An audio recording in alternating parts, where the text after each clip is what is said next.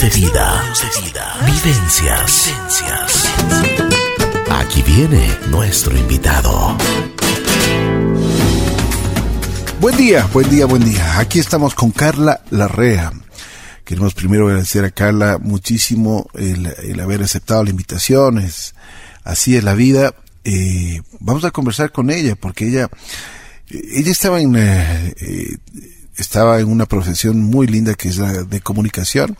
Estaba haciendo televisión y tuvo unos pequeños problemas de salud. Pero ella no se ha dejado vencer en absoluto y pues siempre con ese espíritu luchador está viendo la vida de diferente forma.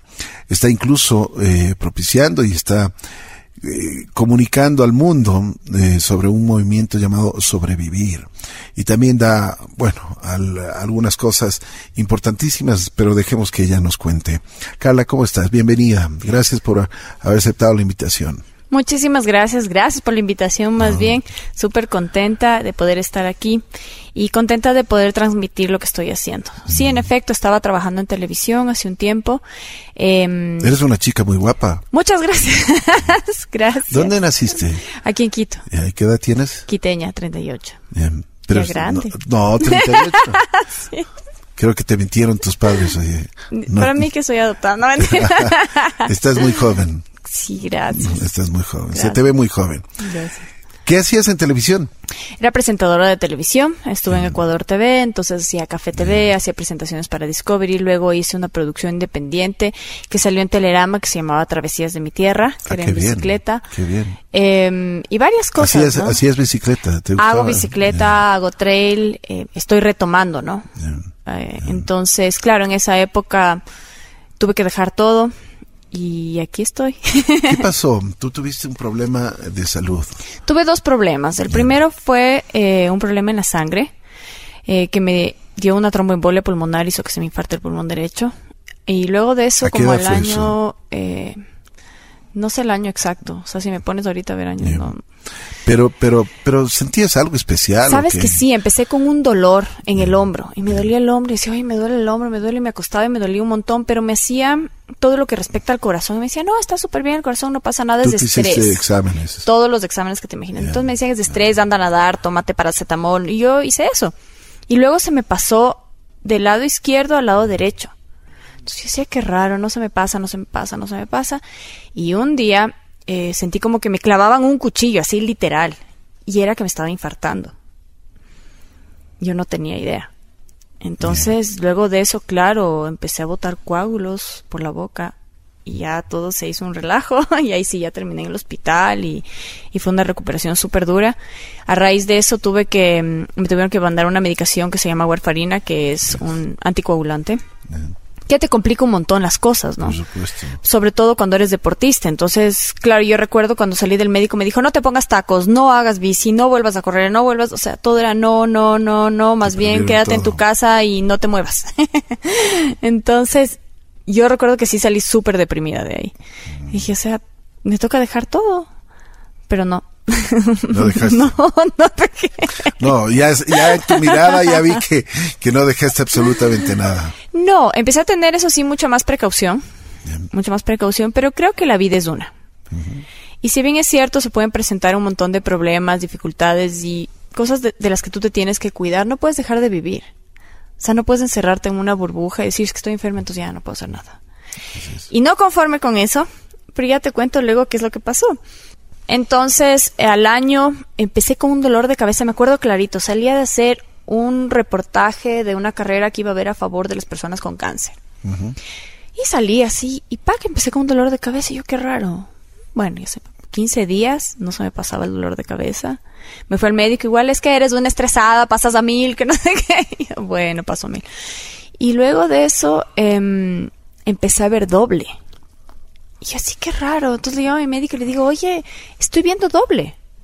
Dice, no, no, es el estrés. Imagínate que yo en un momento de mi, de mi vida tomaba ribotril, tomaba con relax, tomaba una mm. pastilla para el vértigo porque me dio vértigo, tomaba eh, también otra cosa para el dolor y una, o sea, terrible, así, terrible.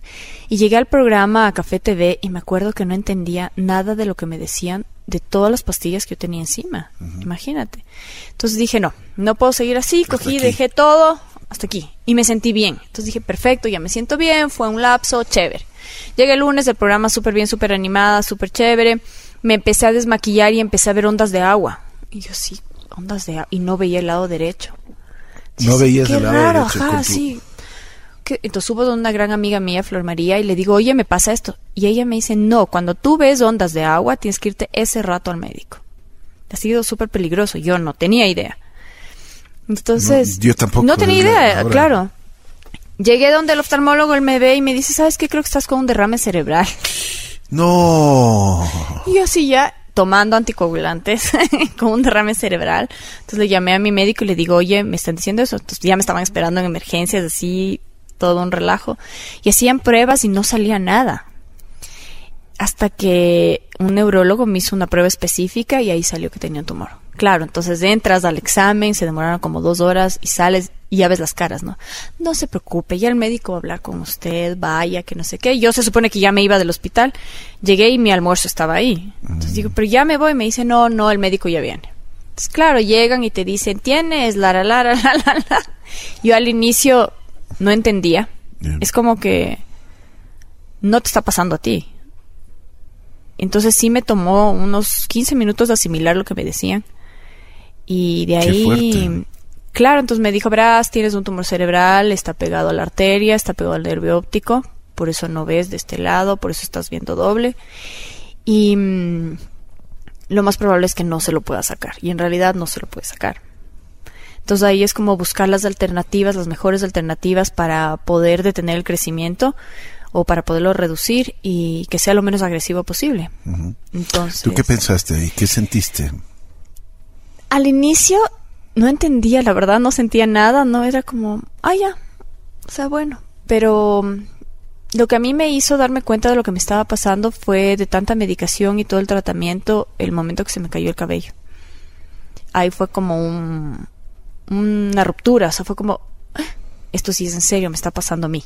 Fue la primera vez que yo eh, acepté lo que me estaba pasando, porque yo antes seguía trabajando y seguía eh, dopándome con cosas para el dolor, para poder seguir con el mismo ritmo de vida, pero no era así. Entonces, desde el rato que estaba bañando y me quedé con el pelo en la mano, dije, hijo madre, o sea, sí, esto es de verdad. Y ahí empezó un proceso como, al inicio tienes la negación, o sea, como, ¿por qué a mí? ¿Por qué me pasan estas cosas a mí si yo no he hecho nada y cosas así? Pero, por suerte, o sea, tengo un carácter que me ha ayudado a salir de una, entonces dije, no, ok, pasa esto, ¿qué vamos a hacer? ¿Qué hay que hacer? Entonces empecé a buscar soluciones, eh, logré conseguir eh, a través del IES un tratamiento, que fue en Bogotá, porque aquí no había la tecnología para hacerlo, y me fui para allá. Entonces fue chistoso porque cuando yo llegué allá para la, el tratamiento, veo a una persona que entra con un taladro. Entonces digo, creo que van a arreglar algo. Yo sí que será. Y veo un neurocirujano. Casi me muero. Claro, para este tratamiento te taladran literal, te ponen despierta porque no te pueden dormir. Te ponen tornillos en la frente y te ponen tornillos en la parte de atrás para fijar un marco metálico. Entonces, esa parte sí me dolió un montón. O sea, eso fue así terrible. Y, luego... te, te, te taladraron. Sí, van con un Black and Decker, literal, así, en serio. literal. Qué impresionante. Entonces, ya, pues entonces vas. Y Yo decía, pero ¿por qué me pasa todo esto? No entiendo, así un montón de cosas. La recuperación, te dicen, no, esto te recuperas de una, no es verdad, me costó un montón, un montón. Así la recuperación fue súper dura. Pero, ¿Y qué pensabas?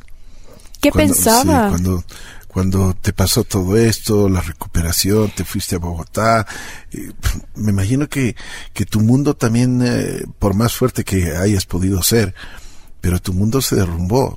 En algún momento, o sea, me imagino que lloraste mucho.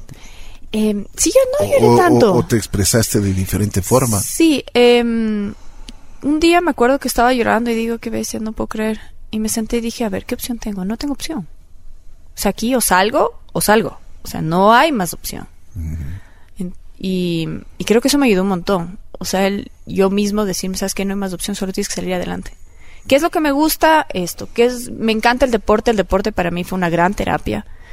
Eh, entonces me empecé a hacer deporte, seguí haciendo lo que me gustaba, me costaba un montón, eh, también me molestaba un montón el sol cuando estaba sin pelo, el frío, claro, y mm, pero tengo la suerte de tener gente que me quiere mucho y familia que estuvo apoyándome, que eso también es súper importante, y, pensar que, luego empecé a pensar no por qué, sino para qué, para qué yo estaba viviendo todo esto, o sea, a ver, ¿qué es lo que pasa?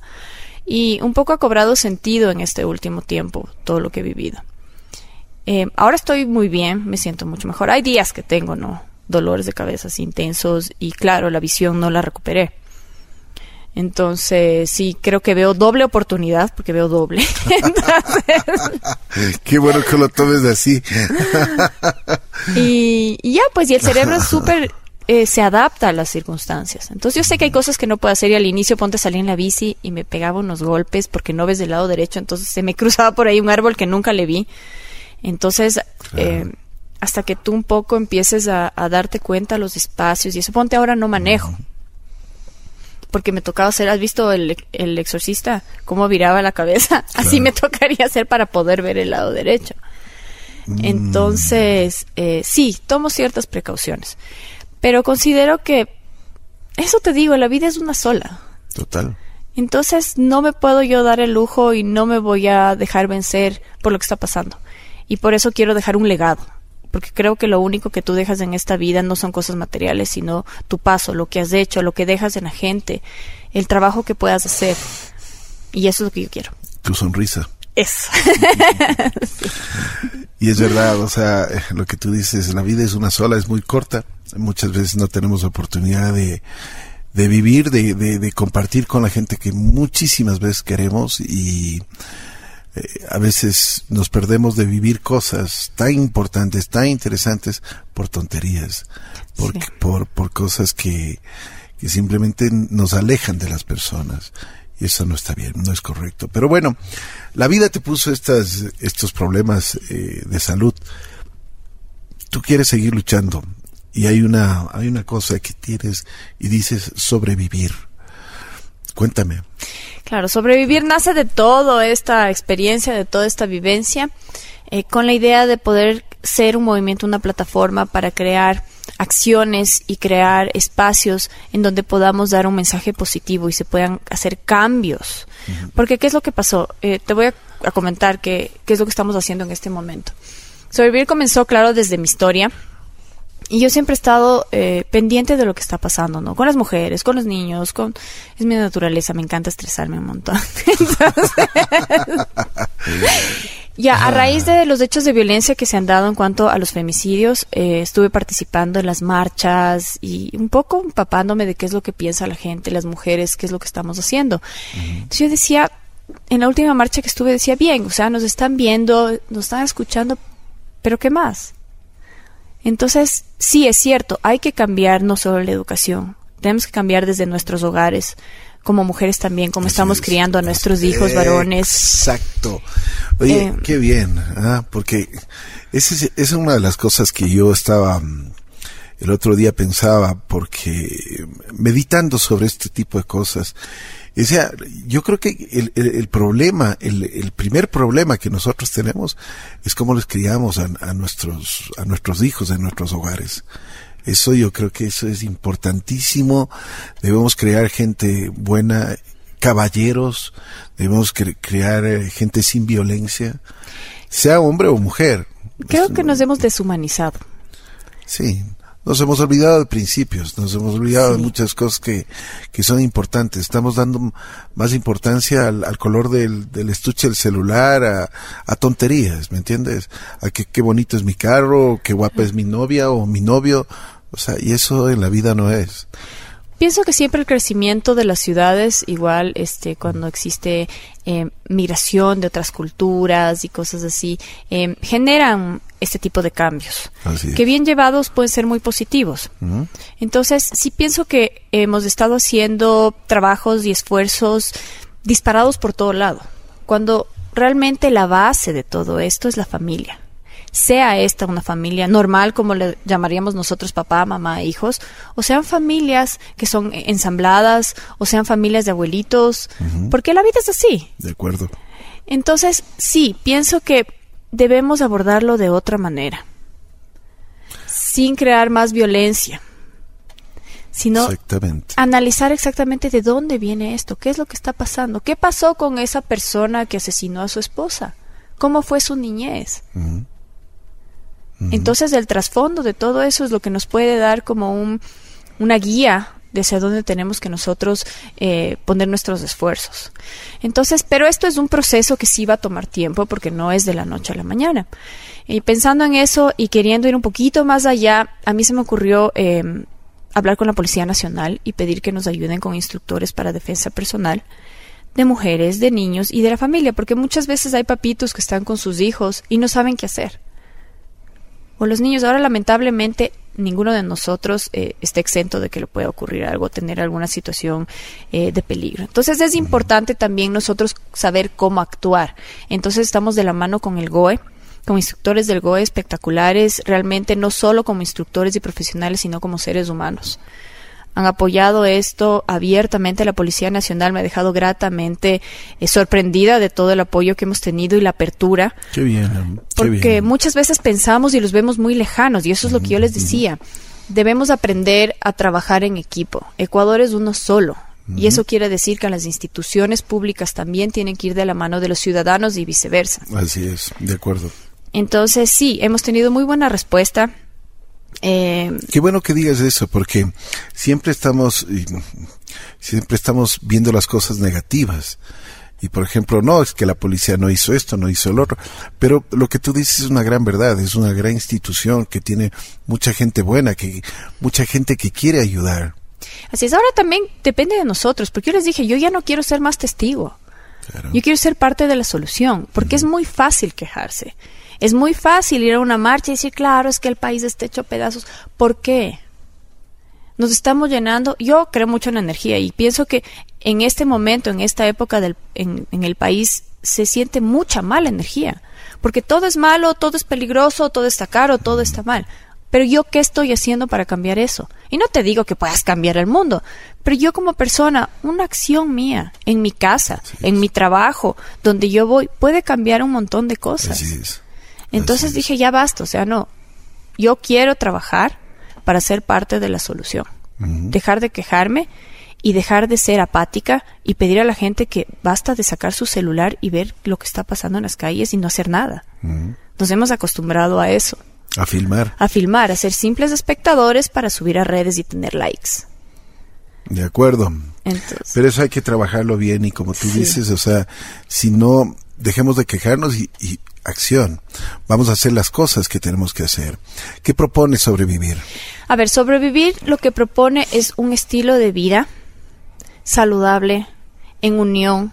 Sobrevivir es fuerza. Entonces hemos comenzado con los primeros eventos que te digo que son estos de defensa personal Bien. por la coyuntura que estamos teniendo y esperamos que esto se pueda replicar a nivel nacional. Nos han llamado ya, me han escrito de Guayaquil, de Cuenca, de Ibarra, del sur de Quito también se me han acercado que por favor hagamos algo así.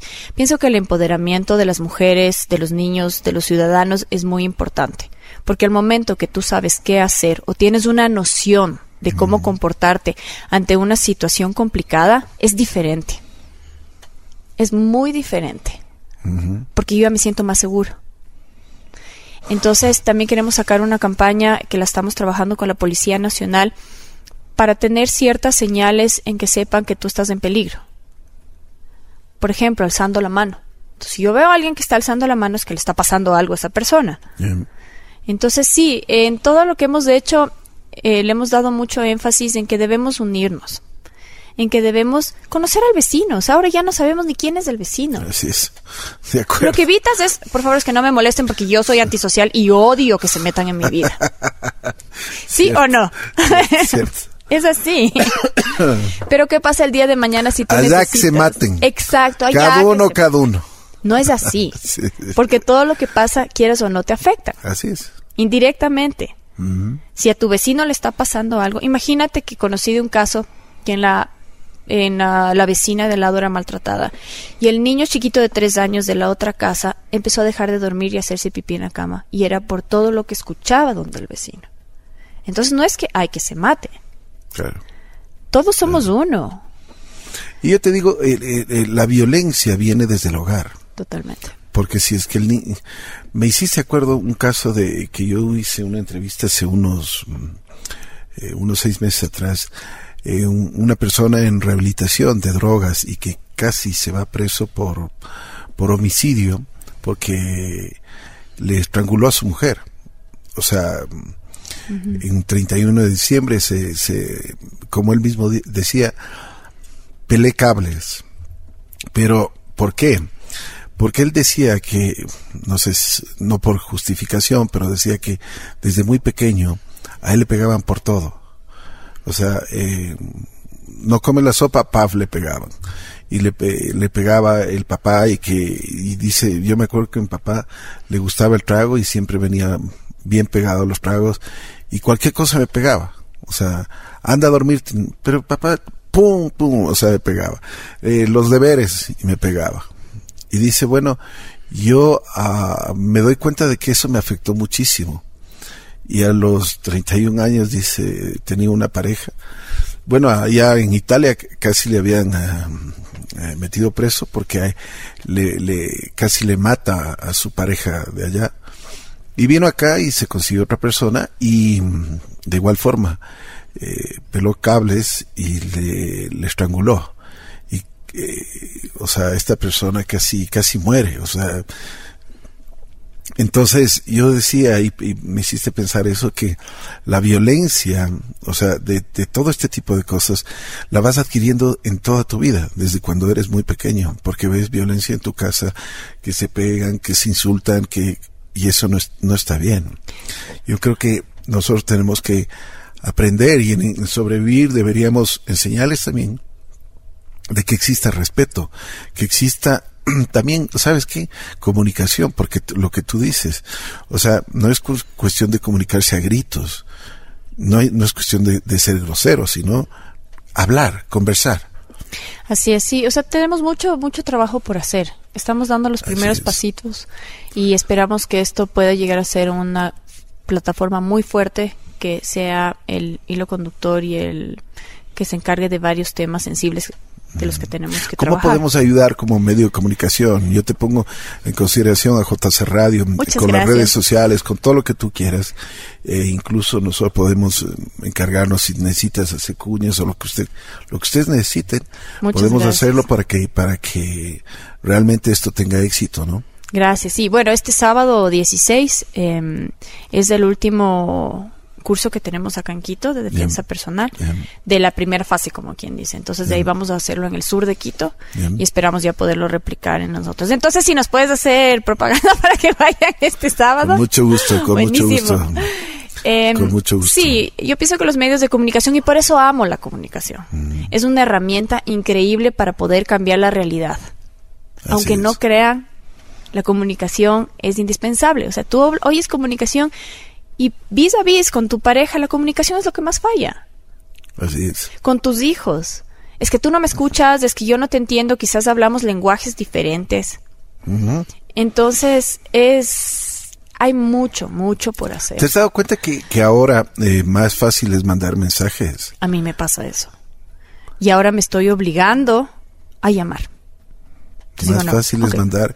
O sea, yo creo que ya al momento que estás frente a frente ya no dices las mismas cosas como cuando con la facilidad que mandas un mensaje, ¿no? Sí, eso es verdad. O sea, pienso que la tecnología te ayuda a acercarte a los que están lejanos y te alejan a los que están cercanos muchas veces. Así es.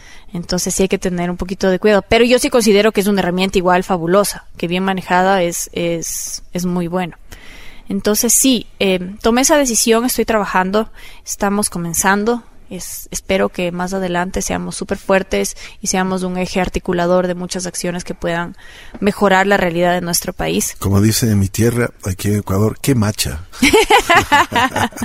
qué luchadora. Me alegro, me alegro haberte conocido, Carla. Me contaron, bueno, y de lo que había leído de ti.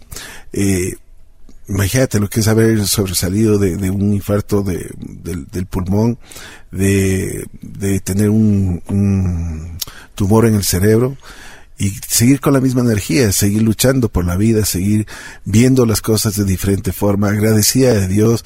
O sea, ¿qué más se puede pedir? Imagínate, como tú dices, antes me preguntaba por qué yo, ahora me pregunto para qué y estás aquí haciendo, yo creo que como tú mismo dices, vas a dejar un, gran legado, vas a dejar el, el, amor que le estás dando a la gente. Ay, que así sea, que así sea, sí, sí. Sabes que a raíz de este, de este proyecto empecé a entender muchas cosas. Empecé a entender por qué había vivido tantas cosas, porque si no habría sido así desde pequeña, eh, no entendería lo que se necesita y cuáles son los ejes fundamentales en los que hay que trabajar. Porque una cosa es que tú digas, ay, sí, estás enfermo, dale. O ay, sí, este, vienes de padres divorciados, a que tú lo vivas. Porque sabes exactamente qué es lo que pasa, cómo te tratan, cómo es el sistema, qué es lo que está fallando. Entonces, sí, ahora entiendo. Gracias, universo, por lo vivido. Y sí, espero que esto sea un proyecto que se cristalice, se fortalezca y realmente deje un legado. Y sabes qué, permanezca más allá de mí. O sea, al momento que no esté aquí, sigue adelante. Es que ya vas a... Eso es lo que quiero. Yo creo que siempre vas a estar. Sí, o sea, voy a estar ahí. Pero digo, físicamente, si ya algún rato no estoy, sí quisiera que sea algo que, que permanezca en el tiempo. O sea, que siga. Estoy seguro que ni siquiera has de haber pensado en, en, no, no, pasar eh, físicamente. Tú vas a seguir haciendo cosas. Sí. De donde sea. Sí, ahí. Voy a poner en orden todo. Qué linda. Me alegro muchísimo que tengas ese espíritu y que ayudes mucho a la gente. Nuevamente pongo en consideración eh, este medio de comunicación para que lo que necesites, con mucho gusto lo podemos ayudar. Eh, esto de sobrevivir si es que tú nos dices cómo o cómo, sí. ¿Cómo pueden ustedes enterarse más? Bueno, ahorita lo estoy manejando a través de mis redes. Me encuentran en Instagram como China Larrea y en Facebook como Carla Larrea. Me tocó abrir un fanpage porque ya no tengo espacio para más amigos, entonces Ahí, ahí me pueden encontrar. Vamos a empezar a seguir posteando más información y más adelante ya tendremos páginas ya directamente de sobrevivir. Buenísimo. Ajá. Entonces, como estamos comenzando, estamos dando los primeros pasitos. Ustedes son parte de esto y les agradezco un montón. Con mucho gusto. Porque mm, siempre el tener un apoyo de amigos, de los medios de comunicación es fundamental para poder llegar con nuestro mensaje. Tú decías que no, no podrías haber em, eh, sobresalido con todo este tipo de, de, cosas que te ha llegado a la vida sin tu familia. Sí, sí, yo pienso que la familia, los amigos son fundamentales. Uno no lo puede hacer solo. Eso de que, ah, yo soy superwoman, superman y lo hago solo. No es verdad. Les comento, no es cierto. Se necesita de apoyo, sí se necesita de apoyo. Y uno tiene que aprender a ser humilde y agradecerlo. ¿Crees en Dios? Creo que hay una fuerza más grande que nosotros. Sí, sí, sí creo. Una fuerza eh, superior. una fuerza superior. Eh, sería muy soberbio pensar que no hay nada. Igual creo en los extraterrestres. y no, sí, sí creo que hay una fuerza superior. Creo mucho en energía, en energía positiva, en energía negativa. Creo que tus acciones em, marcan a gente. Y es lo que yo les decía cuando comencé esto. Les decía, mira, si yo llego a la vida de una sola persona, soy feliz. Entonces, una vez en un reportaje, eh, le hice una entrevista a un señor que se llamaba Juan. Y me decía, lo que tú tienes que preguntarte es qué de lo que yo estoy haciendo beneficia a la persona que me está viendo. ¿Cómo le estoy cambiando su día? ¿Cómo estoy aportando a su vida? Y es verdad. De acuerdo. Te digo algo. ¿Cuál ha sido el momento más difícil que has tenido en toda esta, todos estos avatares que te ha dado la vida? el momento más difícil fue cuando mi hijo, porque tengo un bebé de 11 años, que ya no es bebé, se me acercó y me dijo, eh, te quiero pedir un favor. Y yo sí, claro, le digo, ¿qué, ¿qué pasa? Quiero que me prometas que vas a vivir hasta viejita. Ahí fue como... Qué lindo. Eso fue unos de, o sea, ahí se me parte el alma. Qué linda. Pero estoy seguro que le prometiste. Obvio. Además dice como mi mami dice, hierba mala nunca muere. tú no, tú vas a estar siempre con nosotros. Sí, sí, y me alegro muchísimo porque has dicho algo muy importante que el sobrevivir, pues eso se lleva todos los días y eso, eso es una actitud, eso es una energía que tú tienes y se te nota la energía, pues esta cabina se ha iluminado el día de hoy. Te pongo a la orden absolutamente eh, lo que podamos hacer por, por ti, por el movimiento Sobrevivir. Eh, te admiro mucho. Eres una mujer realmente que tiene un carisma muy especial y tienes una fuerza, pero una, eres una luchadora. Como te decía hace unos momentos, macha. macha. macha, mija, macha. macha, mija, macha. Gracias por haber compartido conmigo esta historia. Gracias también porque eh, hay pocas personas que pueden superar eso con, con, con esa energía que tú tienes. Y haberle dado esta historia a la gente yo creo que le va a motivar mucho, ¿no? Muchas gracias, gracias por el apoyo, gracias por abrirme las puertas, realmente te tomo la palabra, así que ya me verá así bueno. Encantado. Sí, y muchas gracias y gracias a los medios de comunicación por el apoyo que me han dado, realmente son importantísimos y podemos hacer grandes cosas a través de la comunicación. Entonces, siempre pensar que lo que nosotros hablamos, decimos y mostramos le llega a la gente. De acuerdo. Gracias, Carla Larrea. Es importante conocer esta historia para ustedes y para nosotros porque nos motiva en muchísimas circunstancias a seguir, a luchar, a vivir, a vivir al 100% todos los días. Así que si ustedes quieren alguna información sobre a sobrevivir, la pueden encontrar en el Facebook, así es la vida FM, y por supuesto pueden comunicarse también con Carla.